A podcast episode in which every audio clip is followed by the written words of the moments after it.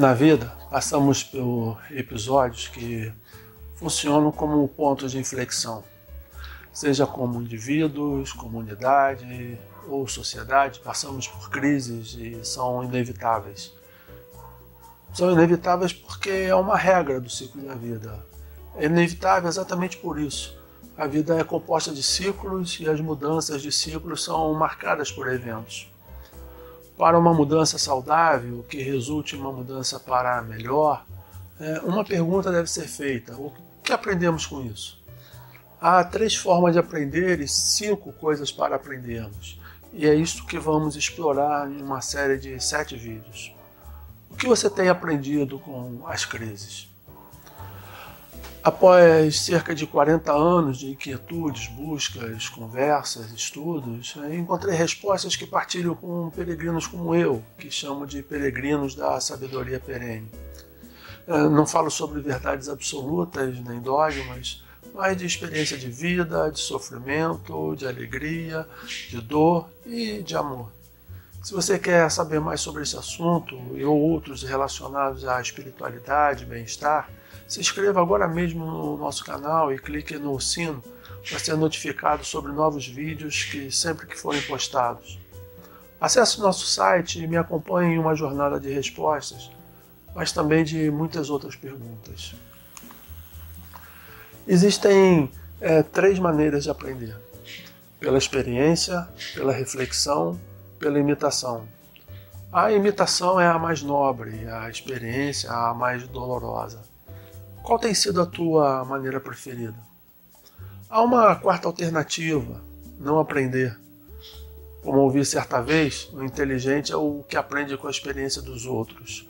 O normal é o que aprende com as próprias experiências.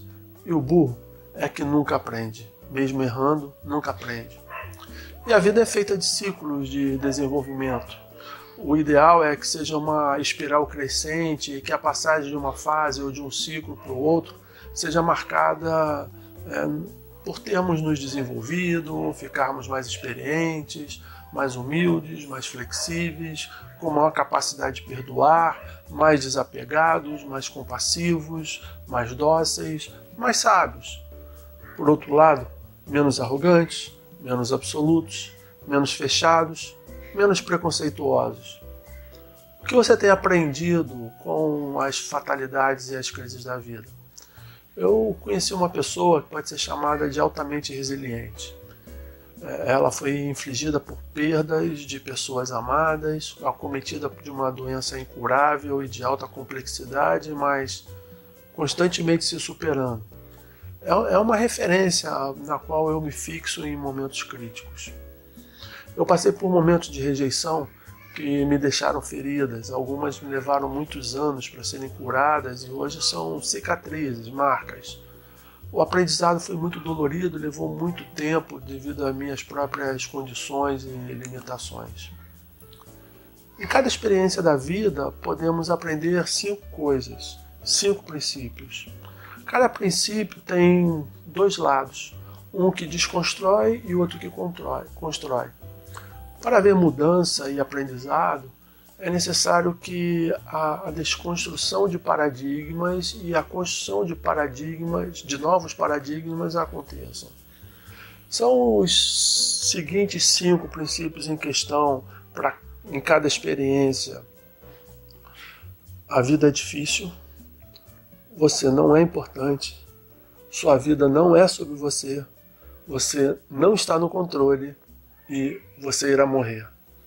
Meio down, meio dark, né? Meio pesado. Mas espera aí. São os seguintes, os novos paradigmas que podem ser construídos e a partir do qual nos tornamos pessoas melhores, mais despertas, mais conscientes, mais sábias. É verdade que a vida é difícil, mas o Cristo disse: Meu jugo é suave, meu fardo é leve. É verdade que você não é importante, mas o Cristo disse: Você ainda não sabe que seu nome está escrito no céu? Também é verdade que a sua vida não é sobre você, mas a possibilidade é. Não mais vivo a minha própria vida, mas a vida de Cristo vive em mim. É verdade que você não está no controle, mas o, o Cristo apresenta. Algum de vocês pode, em toda a sua preocupação, adicionar um único momento ao seu tempo de vida? Olhar os lírios do campo. É verdade que você vai morrer. No entanto, nem a morte, nem a vida e nem nada pode ficar entre nós e o amor de Deus. Assim, em cada evento da vida temos oportunidades de novos significados, de novas visões, de ampliar as fronteiras das nossas mentes, dos nossos corações, das nossas almas e tocarmos a eternidade aqui e agora. Nos próximos vídeos vamos explorar cada um dos cinco princípios. Mas por agora, fique com isto. Há três maneiras de aprender que estão sempre disponíveis: a experiência, a reflexão e a imitação acolher o sofrimento, praticar o desapego, modelar pessoas de referência. Antes de terminar, deixo uma pergunta. Como, é, como você tem aprendido? Pela experiência, pela reflexão ou pela imitação?